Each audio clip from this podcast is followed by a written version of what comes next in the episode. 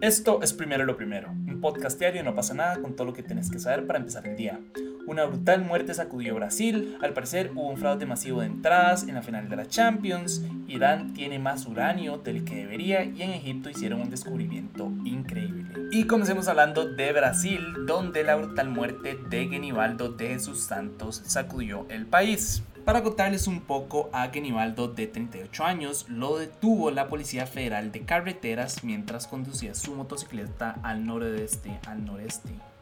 Para contarles un poco, a Genibaldo, de 38 años, lo detuvo la Policía Federal de Carreteras mientras conducía su motociclista al noreste del país. Por razones que aún no están claras, los oficiales tomaron la en lo personal estúpida decisión de meterlo en el maletero de la patrulla para supuestamente transportarlo. Lo que nadie se esperaba, o tal vez los oficiales sí sabían, eso es lo que está como un poco shady todavía, es que en el maletero se acumulaban gases que fueron los que terminaron matando a Genibaldo por intoxicación. De hecho, un una testigo tomó un video y lo publicó en redes en la que se puede ver cómo dos oficiales intentan encerrar en el maletero a Genibaldo. Eh, obviamente él pues forcejea con ellos. En el video se puede ver que todas sus piernas están fuera del maletero y se ve, o sea, se puede ver el humo saliendo del maletero. Luego, pues ellos forcejean más y, pues, un poco violento, ellos terminan eh, metiendo sus piernas en el maletero y lo cierran. Em, según la PRF, que es esta, la Policía Federal de Carreteras, los agentes usaron, y voy a citar, técnicas de inmovilización e instrumentos de bajo potencial ofensivo, ok, ante la agresividad del hombre durante el control rutinario de la carretera. De hecho, en este momento los agentes están suspendidos y se abrió un proceso civil y otro criminal. Algo que mucha gente ha salido a criticar es que realmente él ni siquiera estaba acusado de algo. O sea, nada más lo detuvieron y decidieron meterlo en el maletero. He sumado todo esto, se hizo una investigación en la que se reveló que en los últimos 12 años al menos 18 personas han sido encerradas en patrulleras y bañados en gas pimienta, o sea que los meten dentro del, dentro del maletero, los rocían con gas pimienta y los cierran, entonces estaba... Eh, pues existe la teoría de que en realidad están utilizando esta misma técnica con él como para mantenerlo quieto o algo, no, o sea, en mi cabeza realmente no entiende, no, no entra como este ¿cómo es que ellos le mencionaron? Eh, este instrumento de bajo potencial ofensivo. Me parece que rostear a una persona con gas pimienta y meterle un maletero es completamente ofensivo y es una estupidez, pero bueno. Eh, a todas estas, el expresidente Jair Bolsonaro salió a decir que se tenía que hacer la justicia, pero sin exagerar. Él dijo, y cito, o sea, que él dijo sin exagerar, entre comillas, porque es una cita de él, eh, pero específicamente él dijo, y voy a citar, se hará justicia en este caso con toda seguridad, todos queremos eso, pero sin exageraciones y sin presiones de los medios que siempre tienen un lado, el lado de los delincuentes. Qué raro, yo he escuchado esa, esa hablada en algún otro lado, ¿dónde será? No. Hmm.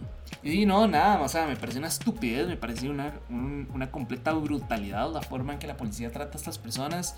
Eh, no entiendo en qué cabeza entra que eso es un buen método como para controlar a una persona, agarrar y meterle un maletero ya es suficientemente estúpido, es suficientemente inhumano como para a eso agregarle, echarle gas pimienta. O sea, se imaginan, por ahí estaba leyendo que, que sufría de, esquizofrenia. Se imaginan lo difícil y lo, lo, o sea, lo pesado que fueron esos últimos minutos de su vida, estar dentro de un maletero, tal vez sufriendo un ataque, con, con, con, gas pimienta en la cara, sin saber dónde estoy, sin poder respirar. No sé, o sea, yo hasta me ahogo nada más de pensarlo, no en mi cabeza realmente no entra cómo una persona tiene el, el valor de, o cómo alguien piensa que eso es una buena idea. O sea, no, no, no lo entiendo.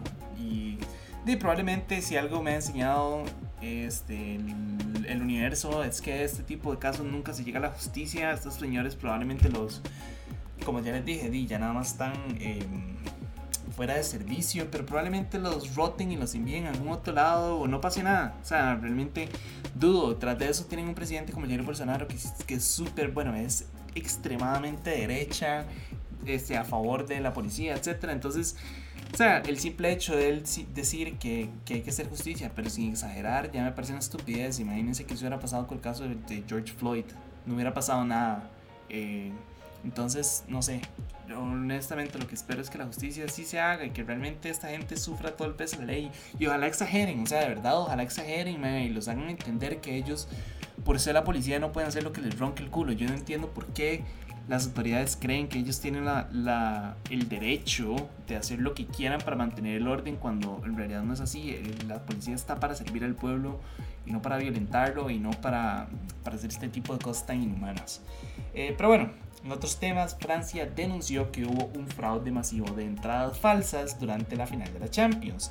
Yo no sé si vieron la mejenga o no, pero al inicio, pero el inicio, perdón, se retrasó más de 30 minutos por problemas de acceso de aficionados al estadio. Al parecer fue tal la cantidad de entradas falsas que los accesos colapsaron por aficionados que querían entrar al estadio.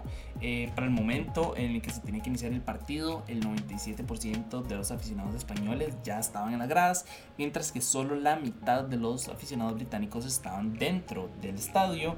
Y a esto hay que sumarle los entre 30 y 40 mil aficionados ingleses que llegaron al estadio sin tener entradas o con entradas falsificadas y pues empezaron como a empujar y hubo todo un desastre. Ellos empezaron a saltarse las las vallas para poder entrar al estadio, empezaron a empujar. Entonces, y obviamente la policía tomó la decisión de intervenir y pues empezaron a tirar gases lacrimógenos. Eh, de hecho, hay fotos como de los, mismos, de, los mismos aficionados de Liverpool, varios chiquitos así como tapándose por, por el gas que le estaba pegando. Eh, fue un desastre, o sea, honestamente fue un desastre.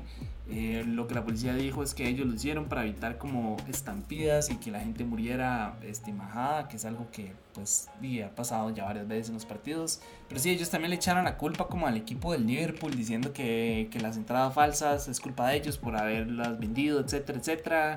Y no sé, como que genera demasiadas dudas realmente quién fue la culpa o no. Creo que la policía tampoco actuó de la manera que tenía que, que hacerlo, tirando gases lacrimógenos y pues eh, lo mismo que acabo de decir, como violentando a la gente, etcétera. También entiendo que, de que obviamente una estampida es algo muy difícil de controlar. O sea, imagínense lo que pueden ser 40 mil personas intentando entrar a un estadio por las, por las entradas, ser como, no, bueno, no sé cuántos oficiales había, no sé si 200, 300, 500, lo que sea, pero igual son 40 mil personas empujándose afóricos, como con ese rush de adrenalina por ver a su equipo entrar.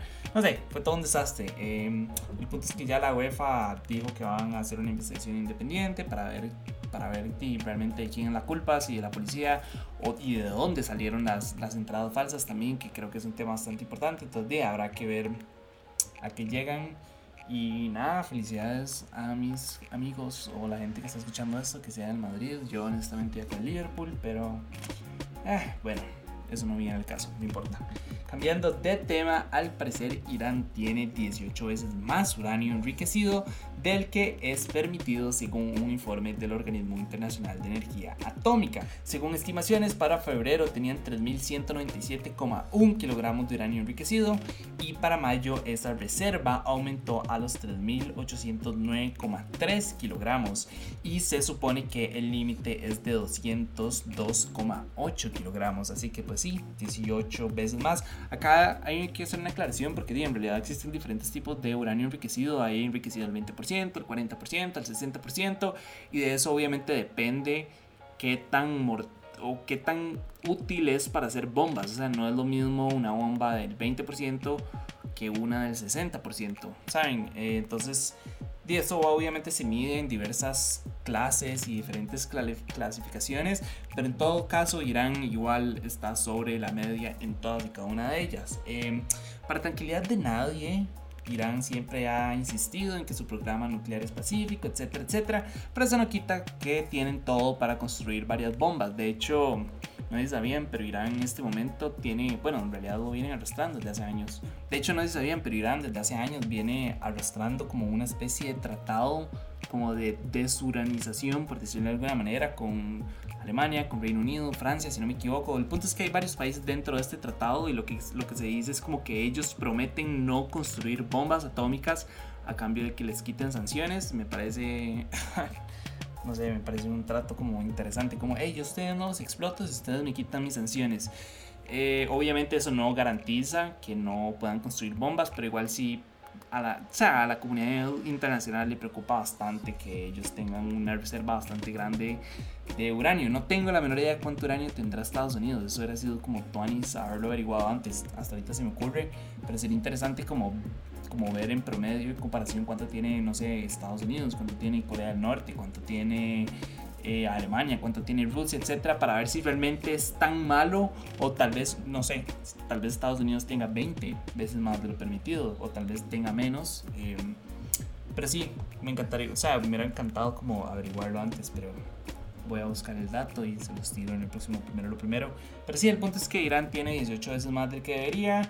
Em, se está haciendo este tratado para intentar como evitar que ellos lo usen, pero en realidad desde que, si no me equivoco, fue desde que llegó Donald Trump al, al, poder, pues ese tratado como que quedó ya en un segundo plano y no se ha vuelto a mover. Entonces, de Habrá que ver qué pasa o si nada más nos estallamos entre todos nosotros, lo cual esperemos que no pase. Y para cerrar, en Egipto se descubrieron 250 sarcófagos y 150 estatuas de bronce en la necrópolis de Saqqara en el sur de El Cairo. De hecho, entre las estatuas hay una del arquitecto y médico Imhotep, no el de la película, o sí está al menos basado como en el de la película de la momia. Pero bueno, el punto es que él era considerada la persona que revolucionó la arquitectura en el mundo antiguo, específicamente en Egipto, y de hecho en realidad la misión principal de, de esta pues, de esta expedición arqueológica es encontrar su tumba, etcétera. Ya la han intentado como cuatro veces, hasta la fecha no lo han encontrado, pero el punto es que encontraron estas estatuas que es y pues un buen augurio, ¿cierto? También encontraron estatuas de Osiris, de Isis, de Nefertum, Anubis, que todos son pues deidades de Egipto. También se supone que los sarcófagos de las momias son como del siglo V, una cosa así. Em, pero sí, yo no sé, a mí me asombra demasiado lo largo que es Egipto, o sea, como la historia de Egipto. No sabían, una vez me acuerdo que lo, que lo hablé en, un primero, primero este, hay más, o sea, a ver, como del nacimiento de Cleopatra a hoy, el día de hoy, no hay tanto tiempo como del nacimiento de Cleopatra a la creación de las, o y construcción de las, de las pirámides. Eso demuestra lo largo que ha sido o, que fue como el imperio egipcio.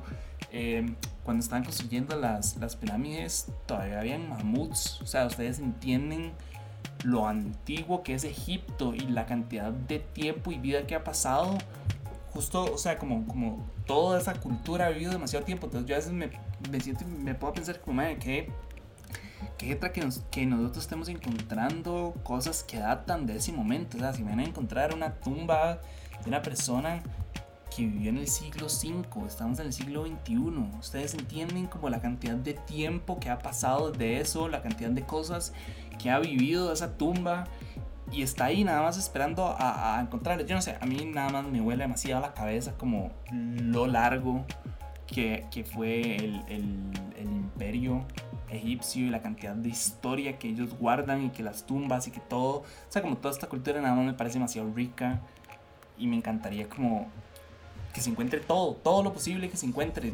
Para mí sería como, no sé, lo más chido del mundo. Siempre he querido ir como a Egipto y, ver todo este tipo de cosas. Yo no sé, la gente siempre es como, ah, sí, las pirámides de Giza, nada más. Pero, o sea, hay tantos lugares tan importantes culturalmente hablando en Egipto que, que más, yo creo que le llevaría a uno toda la vida como ir a explorarlos y verlos a fondo y ver toda la historia que ellos guardan. Entonces, no sé, me pareció que era como una noticia tuanis para cerrar este episodio. Pero bueno, eso fue todo por hoy. Su apoyo así posible. Primero lo primero. Recuerden que pueden apoyarnos en patreon.com slash no pasa nada oficial. Y para seguir informándose, recuerden suscribirse a nuestro newsletter diario que pueden encontrar en nuestras redes. De nuevo, gracias. Feliz día. Espero que lo pasen tuanis. Y nada, escuchen mañana. Chao.